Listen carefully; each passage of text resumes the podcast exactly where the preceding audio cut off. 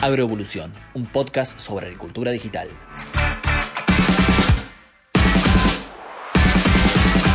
Hola, bienvenidos, ¿cómo andan? Bueno, espero que muy bien y más aún si le han dado play a este episodio que va a estar muy muy interesante. Yo soy Jeremías Drobot, trabajo en Fieldview y aquí comienza un nuevo capítulo de Agroevolución, que es este podcast que hemos desarrollado para hablar de todo lo referido a la agricultura digital. Ya mismo saludo a mi compañera de estos episodios, Cande Figoli. Contanos cómo andás y qué tenemos para hoy. ¿Cómo estás, Jere? Bueno, muy bien, por suerte. Bueno, hoy vamos a estar eh, charlando con un productor y emprendedor agropecuario del centro norte de Córdoba, socio de Apresid y socio de, Acronex, que es una empresa Actec vinculada a las pulverizaciones. Desde Santa Fe, Julián Valdunciel, ¿cómo estás? Gracias por sumarte hoy.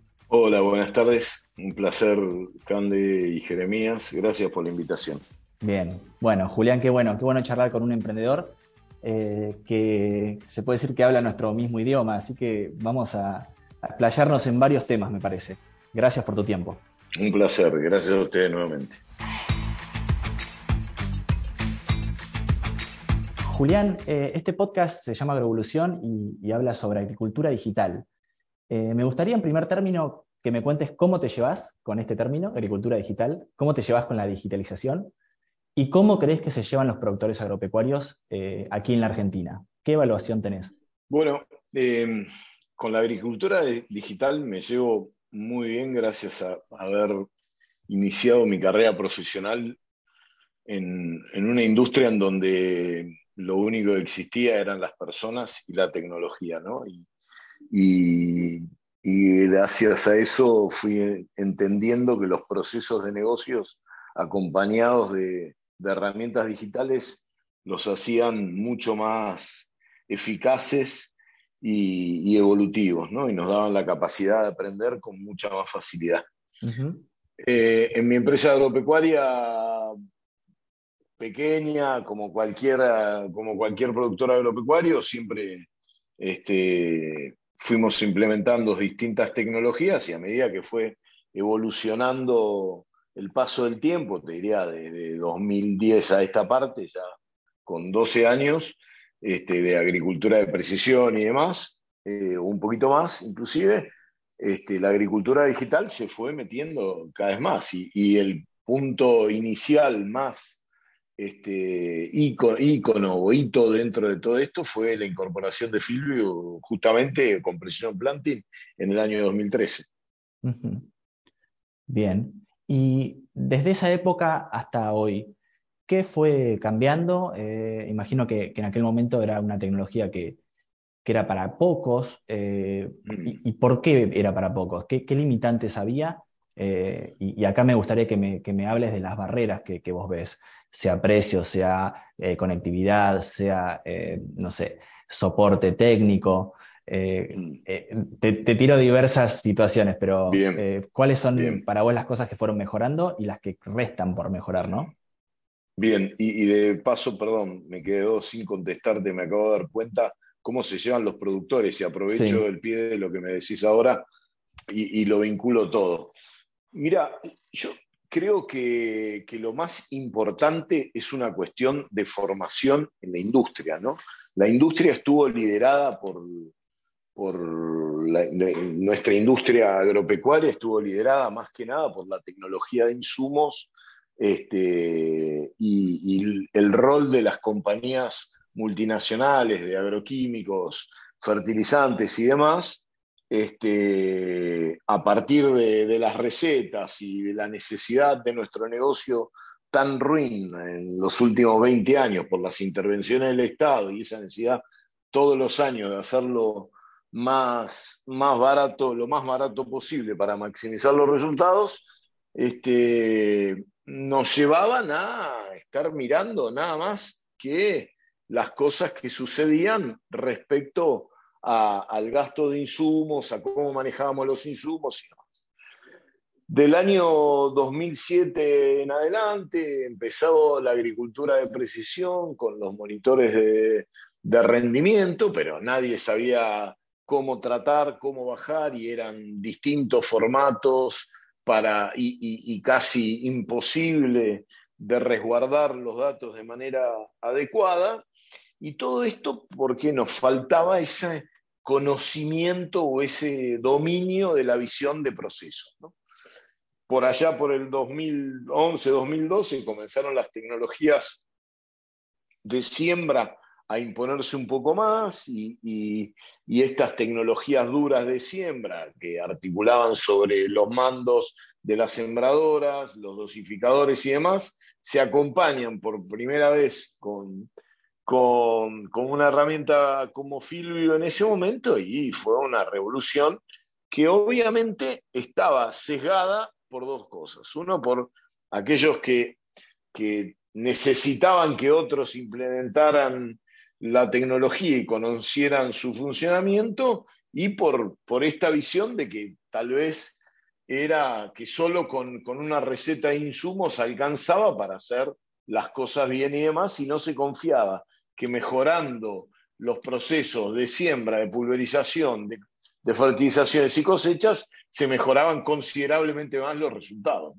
Y la agricultura digital nos empezó a mostrar que este, era posible, así como lo veíamos en, lo cotidiano de nuestra vida, y a medida que, iba desarrollándose en nuestra vida social para cuestiones comunes, lo empezábamos a ver también en cuestiones de trabajo, que en otras industrias era mucho más acelerado, pero que en el agro este, era incipiente. Y bueno, y yo creo que del año 2016 en adelante esto se empezó a acelerar de manera muy significativa y la oferta de soluciones digitales referidas a proporcionar herramientas de proceso este, y asistir tiempo real o no a los clientes empezó a crecer cada vez más y consecutivamente con esto este, su exposición en el mercado y su mayor adopción y ya en un mercado cada día más competitivo, teniendo más de una opción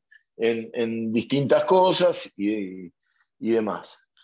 Eh, desde el punto de vista de las objeciones o las limitantes eh, en términos de adopción, yo no creo que sea eh, por un problema de adopción de los agricultores argentinos, hablando de Argentina en particular, porque si hay algo que el productor agropecuario argentino es, es emprendedor, ¿no? Lo demostró en su momento con la siembra directa y con cada uno de los eventos biotecnológicos que tuvo que implementar y la, la, excesiva adopción y, e, ese en, ganadería, los que somos ganaderos, hablamos de los cure vendors, ¿no? Esos toros que, que dan, dan ese salto en la curva. Bueno, el agricultor argentino tiene esas características, adopta con una velocidad enorme, porque es tremendamente emprendedor. Simplemente, ¿qué nos pasaba? Necesitábamos inventadores de este proceso. ¿Por qué? Porque nuestra formación miraba solo a los insumos y no a los procesos. Cosa que creo que todavía sigue siendo una de las limitantes de que esto no se masifique y que no esté hoy traccionando sobre todas las fases de, que, intervienen en la agricultura. Bien, y sobre eso quería hacer eh, hincapié. Vos dijiste que, explotó ahí por cerca del 2016. Eh, y, a diferencia de, como decías, de, una nueva tecnología de insumos, una semilla, un híbrido, o mismo la siembra directa, que también es una tecnología eh, disruptiva, esto de, la, de la adopción de tecnologías digitales, ¿Cómo, ¿Cómo, crees que se da esa transferencia tecnológica? Eh, es, ¿qué, qué, importa? Qué, ¿Quién entra en juego ahí? Eh, ¿Instituciones? Eh, ¿Asociaciones de productores? ¿Asesores? ¿Boca en boca? Mm, bien. ¿cómo, contame algún ejemplo de, de, alguien, de algún productor en el que vos digas, mira, encontró esta herramienta en una solución digital y la verdad que le arrancó la cabeza y, y, se metió de lleno, digamos. ¿Cuáles son esas cosas que decís, eh, por este lado sí les entra a los productores, para entender un poco la idiosincrasia local? Bien, bien. Mira, en la Argentina tenemos la suerte, Jeremías, a diferencia de lo que sucede en otros países, que, los grupos de afinidad que de estas dos grandes asociaciones que tenemos, como son APRESID y ACREA, eh, son los vehiculizadores primarios hacia estas cosas. ¿no? y sus, y sus formas de organizarse en los grupos o en las regionales con un, eh, con un coordinador, con un asesor, ya sea CREA o, con o, un, coordinador de APRESID, este, nos, nos, dan la posibilidad de aumentar eh, ese conocimiento de manera inmediata. Entonces, muy rápidamente vos expandís el conocimiento. ¿no? Y lo expandís en, en, además, coincidentemente, en formadores de opinión. Entonces, este, personas que permanentemente están investigando y aumentando el nivel de conocimiento en las regiones, transfieren ese conocimiento de tecnologías eh, gracias a, la reputación que tienen en cada uno de sus lugares. Y, ejemplos tenés miles, o sea, ejemplos de, de, buenos usos en la Argentina verdaderamente tenés muchísimos, pero qué sé yo, se me viene a la cabeza mi tocayo Julián Muguerza, que, vos ves el proceso de, la empresa agropecuaria o del IMAX en, su fase de productor agropecuario y cada una de las fases del proceso está digitalizada, ¿no? De punta a punta. Y esto empezó hace 2008, 2009, 2010 y empezó con los análisis de suelo y aumentó con, las ambientaciones y las ambientaciones fue migrando a la incorporación de las pulverizaciones selectivas combinadas con, con Acronex y todo lo que en materia de pulverizaciones agrega y después mudó para las, las siembras y en las siembras se fue para las cosechas y ya hoy es un sistema, ¿no? Y así como él tenemos infinidad, cientos de miles este, perdón, no cientos de miles, miles de productores en la Argentina que, son ejemplo de este, de este tipo de, prácticas, de buenas prácticas, este, con una altísima adopción y hoy pidiendo más integración interplataforma para reducir la doble carga y demás. Pero, pero hay casos de éxito en la Argentina, tenemos a montones a diferencia de lo que sucede en otros lugares del mundo. Julián, eh, bueno, ¿querés contarnos qué, es Acronex? Eh, a, qué, solución trae? Qué, ¿Cómo funciona? ¿Querés hacernos un, resumen para mí y para los que no la conocen de qué se trata esto? Sí, claro, cómo no. Acronex es una empresa 100% argentina que nació en el Parque Tecnológico Litoral Centro de, la ciudad de Santa Fe. Fue fundada originalmente por Gonzalo y Luis Slauch. Y un día, después de, una visita que, que, en el 2016, en septiembre, octubre de 2016, me hizo Gonzalo para ofrecerme lo que hoy fue el nacimiento de uno de los productos, este, en nuestro campo ahí en Río Primero, eh, bueno, comenzamos a conversar y a ver este, las necesidades que tenía Acronex y, mi intención de ingresar en el negocio y, de darle valor y crecimiento y demás, y, a, a, raíz de los problemas que estábamos teniendo en Córdoba y demás con las pulverizaciones, y bueno, nos asociamos efectivamente en mayo, yo compré una parte de la empresa y empezamos a desarrollar el negocio. Eh, ¿Qué es lo que hacemos en Acronex? En Acronex hacemos desde hardware, firmware y software, una tecnología de gerenciamiento en tiempo real para cada una de las fases del proceso agrícola, desde las pulverizaciones hasta las cosechas, pasando por las siembras, las fertilizaciones y demás. Lo que hacemos es capturar información en tiempo real de lo que está sucediendo y que nuestros sensores capturan, sean una pulverización, por ejemplo, que es lo que sucede con el clima, que nuestra central meteorológica que va instalada en la pulverizadora captura la humedad, el viento, la temperatura y demás, este, y combinado con el resto de la información, todo eso pasa por modelos matemáticos que lo que disponibilizan para el operador es una evaluación directa del trabajo que está haciendo y le dicen si está teniendo pérdidas por evaporación, por deriva, si tiene altas variaciones, subdosificaciones, sobredosificaciones, este, y redunda todo en la calidad de la aplicación.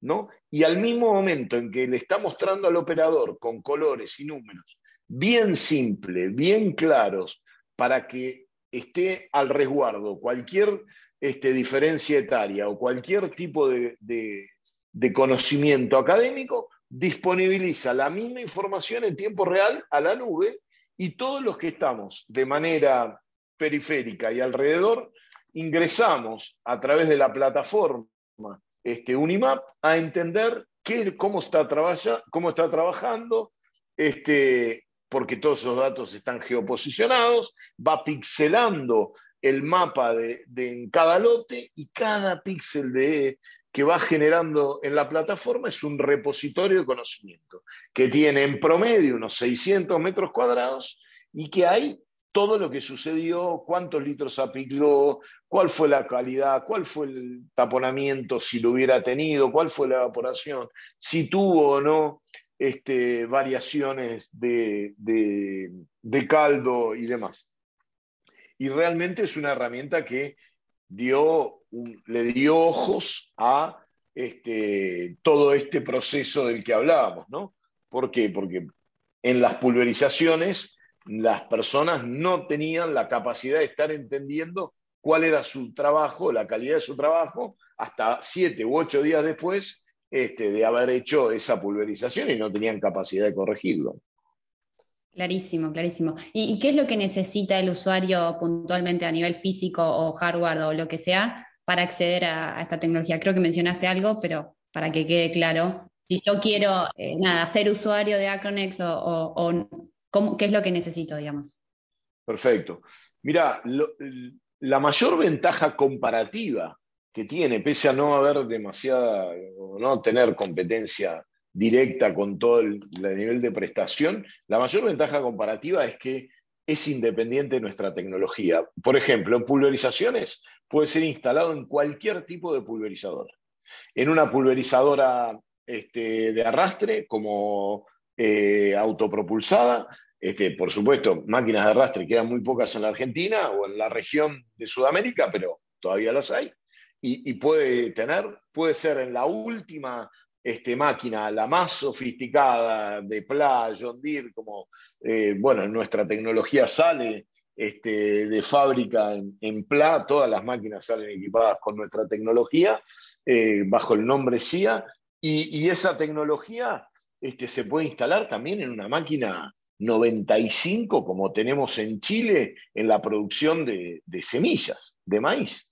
Este, y, perfectamente performa, con lo cual las necesidades son simplemente tener un caudalímetro y en la máquina en condiciones de limpieza para instalarla y cinco horas después salir a trabajar con un cambio absoluto en la forma de, gestionar el trabajo y de estar viendo lo que vas haciendo, ¿no? Bueno, genial. Y volviendo un poco a este tema de, los procesos eh, en, la producción, o sea, en todo el agro en general, eh, antes de, arrancar el del podcast estuvimos charlando este el tema de la trazabilidad, ¿no? Y, yo quería preguntarte eh, cómo se vincula este, tal vez Acronex, Acronex o cómo lo ves vos dentro del sector agropecuario el tema de empezar a, tener esta trazabilidad justamente del tema de las aplicaciones, que creo que es súper importante, más que nada a nivel de, consumidor y de lo que está empezando a exigirle al productor agropecuario, ¿no? Sí, no solo eso, Cande. Mira, todo se inicia a partir de que vos en la plataforma Unimap podés generar tu orden de trabajo o vinculante de receta fitosanitaria de este, o equivalente, ¿no? Aún no tenemos la vinculación directa con los entes de gobierno por las dificultades que tienen los entes de gobierno para hacer la receta, pero la orden de trabajo es un espejo, con lo cual eso le da la posibilidad al, operador y, en la comunicación agrónomo, operador de maquinaria, que haya muchísima claridad y no haya errores. ¿Qué te da la posibilidad adicionalmente Unimap? De estar identificando áreas sensibles. Entonces, Respecto a la trazabilidad, el scope es muy grande. Por un lado, eh, lo que vos decís, ¿no? en materia de, las buenas prácticas, de establecer que los productos fitosanitarios que se aplican sobre los cultivos estén dentro de los parámetros, las regulaciones y cumplan con cada una de, de las carencias que tienen que cumplir, lo tenés. Con lo cual, hacia futuro, todos nuestros agricultores están generando un nuevo activo digital. Todos nuestros agricultores están reponiendo en sus este, plataformas Unimap que van a tener de por vida esos datos a su disposición para que esos datos convertidos en activos digitales para posteriormente llevarlos a potenciales plataformas de carbono como las que conocemos que están llevando adelante Bayer u otras empresas en estos momentos, empiecen a ser este, transadas en los mercados habilitados y demás, o para que como proveedores de la industria alimenticia puedan ir con una historia adicional diciendo qué tipo de trabajo hicieron, cuál es el impacto ambiental que tuvieron esos trabajos, porque cada vez que un agricultor en Unimap genera una orden de trabajo, estamos calculando en tiempo real el, el nivel de impacto ambiental generado y mapeándolo. Con lo cual, vos vas a tener la historia por años de todo lo sucedido en una región. Ahora, por otro lado, tenés aquellas cosas que tienen que ver con las, este, viste, todo este emergente que hay respecto del abordaje que los gobiernos quieren hacer de las pulverizaciones y las restricciones y demás. Con tecnologías como UNIMAP, ni siquiera sería necesario tener restricciones. ¿Por qué? Porque UNIMAP tiene la capacidad, como lo hace hoy, de estar entendiendo qué es lo que sucede en las áreas periféricas, a un ejido urbano, a un área sensible, que no solo son los ejidos urbanos, las áreas sensibles que tenemos en el campo, pues también tenemos escuelas rurales, también tenemos apiarios, también tenemos lagunas, eh, escorrentías de agua y demás, y que todo eso pueda estar gestionado aún hasta el nivel de producto fitosanitario que se puede aplicar y en qué condiciones. Entonces, todo eso hoy es gestionado por UNIMAP y está a disposición de todos los gobiernos para que de esta manera se acabe la casa de brujas que los agricultores hacen mal su trabajo y qué sé yo. De esta manera estaríamos terminando definitivamente y nada más que incorporándolo a, todo lo que tiene que ver. Eso es respecto a la trazabilidad, ¿no? Julián, mm, eh, nos quedan unos, unos pocos minutos de este podcast y, quiero aprovecharte para hablar un poco del tema tendencias. Sé que eh, investigas mucho, lees mucho y viajas mucho sobre todo.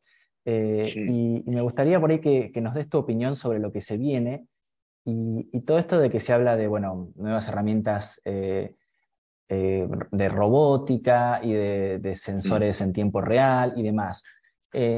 ¿Cómo, ¿cómo, crees que será el trabajo en el agro a futuro? Eh, ¿Se van a reemplazar las personas? Eh, va, eh, ¿Está siendo amenazado el rol del agrónomo? te, tiro un par de preguntas así como para que, que, me respondas. ¿cómo, ves de acá a futuro y si, y si va a seguir siendo necesario ir al campo, pisar el lote, monitorear? ¿Cómo te lo imaginas? Bien. Mira, Jeremías, tremenda tu pregunta porque si vos, eh, yo tengo 52 años, con lo cual me siento y siento que nuestra generación, la de los 70 y demás, estuvimos en todos los cambios más disruptivos de, los últimos 200, porque verdaderamente en los últimos 50 años hubo 2 millones de cambios. Entonces, cuando vos me planteas futuro, yo, discúlpame ahí, voy a tratar de, de dividirlo en, 5 o 10 años. sí, vamos un poquito más. Por los próximos 15, yo no creo que la robótica eh, autónoma sea una realidad. Eh, para después de eso, o sea, que, tenga sustancia, ¿no? que tenga volumen. ¿Por qué? Porque tenemos una cantidad de, capacidad este, de operación gigantesca. ¿Qué es lo que vamos a mejorar? La asistencia en tiempo real. ¿De quién? De las personas. ¿Por qué? Y porque Deep Blue, la máquina que, le ganó a Kasparov en el ajedrez, este, cuando, cuando Kasparov se juntó a otra máquina, no le pudo ganar. Entonces, las personas y las máquinas son más potentes que las máquinas por sí solas. Em, yo no creo que reemplace. A las máquinas, claro, alguien les enseña. Si quien les enseña son las personas. Y el valor que tenemos es que la tecnología lo que hace Jeremías Candelaria, es sumar a las personas. La tecnología lo que hace es darle poder a las personas, poder de conocimiento, poder de mejora, poder de, estar traccionando y, motivando, poder de darle meritocracia a la forma de medir a estas personas, ¿no? Estimula esa meritocracia. Entonces, yo en ese, en ese periodo no veo reemplazando a nadie, sino complementando. Y más que nunca, necesitamos de los ingenieros agrónomos trabajando más ingenieros que como agrónomos, mirando más el proceso, generando mucho más de, esta necesidad de implementar en los equipos de trabajo de todos los campos, entendiendo cómo hacer que cada una de las fases del proceso sea más eficiente para rentabilizar nuestros negocios. ¿no? Este, y, verdaderamente, eh, eh, tal vez hay mucha herramienta de robótica eh, y hay muchas empresas trabajando en la robótica auto, autopropulsada, autocomandada o gestionada y demás, pero no creo que, eso en los próximos 15 años tenga sustancia. Este, tampoco veo que, puedan reemplazar definitivamente. Yo ya voy a estar un poco más viejo y, bueno, espero poder verlo y, y algún día tomar un café y charlar, recordar esto. Pero para mí el valor de las personas es infinito y, el mundo lo demuestra, ¿no? La evolución constante hizo que la gente cada vez este, haga cosas más valiosas. Capaz que lo que no vamos a hacer son cosas que nos hagan perder el tiempo, cosas que podemos prescindir de hacerlas nosotros para que haga la tecnología y nosotros ocuparnos de hacer cosas que generen mucho más valor y que nosotros tengamos también una mejora en la calidad de nuestra vida, ¿no? Yo sí creo que la tecnología viene a mejorar la calidad de vida de las personas y no a estar perdiendo tiempo en rutas este, de manera innecesaria y tal vez sí de manera remota, gestionando algunas cosas y en determinado momento ir al lote, pero cuando verdaderamente genere valor. No porque sí, no porque no estoy pudiendo hablar por teléfono o entender cómo está trabajando mi equipo de trabajo. Y acá, ya que mencionaste equipos de trabajo, eh, ¿ves eh, alguna cuestión generacional eh, en un punto o, por otro lado también alguna cuestión de gente que sea más amiga de la tecnología y que se adapte más fácil a esto y otra gente de campo que, digamos, se, la tiene que se le termina por ahí obligando a usar una herramienta porque todo el equipo de trabajo la usa y, verdaderamente puede costarle. ¿Cómo ves y, cómo crees que las plataformas deben eh, trabajar para que sea para todos, ¿no? sea, se universalice el uso de, la herramienta? Excelente, excelente pregunta. No creo que sea valor solo de los jóvenes. Creo que los viejos han demostrado, hemos demostrado que podemos capturar la tecnología con un nivel este, de velocidad eh, enloquecedor, porque nos hemos acostumbrado a los teléfonos inteligentes, las redes sociales este, son, son tremendamente usadas por todos los, rangos etarios, eh, con lo cual mucho de eso no da para hablar. Sí creo que nuestra obligación, y ahora me pongo el sombrero de, de proveedor de soluciones de tecnología, de persona de emprendedor del, negocio, sí creo que tenemos la obligación de ayudar y facilitar en que las herramientas sean muy intuitivas, simples de usar, que agreguen valor y que no requieran de, tanto, de tanta minería de datos, de tanto rebuscar los datos, de tanto data mining, sino entregar cosas mucho más este, resueltas, ¿no? En donde ayudemos a las personas, a nuestros clientes, en definitiva, a mejorar su experiencia de uso, a mejorar su vida, a hacérsela más fácil. Y por eso en Acronex, por ejemplo, nuestro foco está en el cliente y no solo proveemos de tecnología, sino que un equipo de especialistas del centro de servicio al cliente atiende los 365 días del año en todos los momentos de trabajo a nuestros clientes para tratar de ayudarlos a mejorar cada una de esas fases.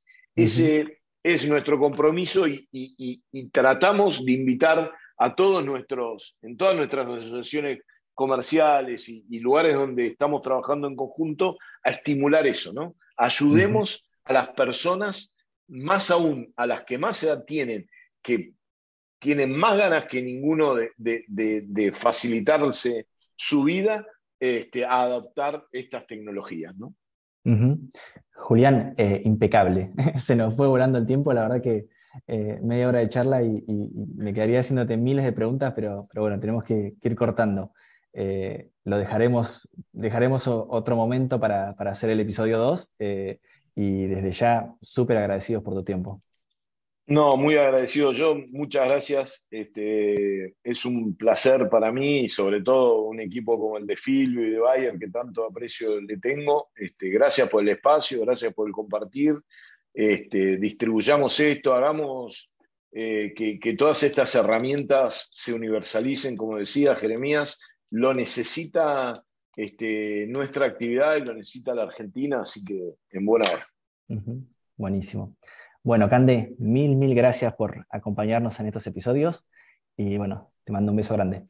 Gracias, Jere, y gracias, Julián. Eh, la verdad es que es súper interesante, así que muchas gracias por tu tiempo. Un placer para mí. Muchas gracias a vos, Candelaria. Bueno, y a todos aquellos que nos escuchan, les agradecemos nuevamente que estén allí. Esperamos que esta charla les haya resultado tan interesante como a todos nosotros. Y les recordamos, nos escuchan en Spotify, eh, cuando ustedes quieran, estén donde estén y haciendo lo que sea. Esto fue Agroevolución, un podcast sobre agricultura digital. Hasta la próxima. Esto fue Agroevolución, un podcast sobre agricultura digital.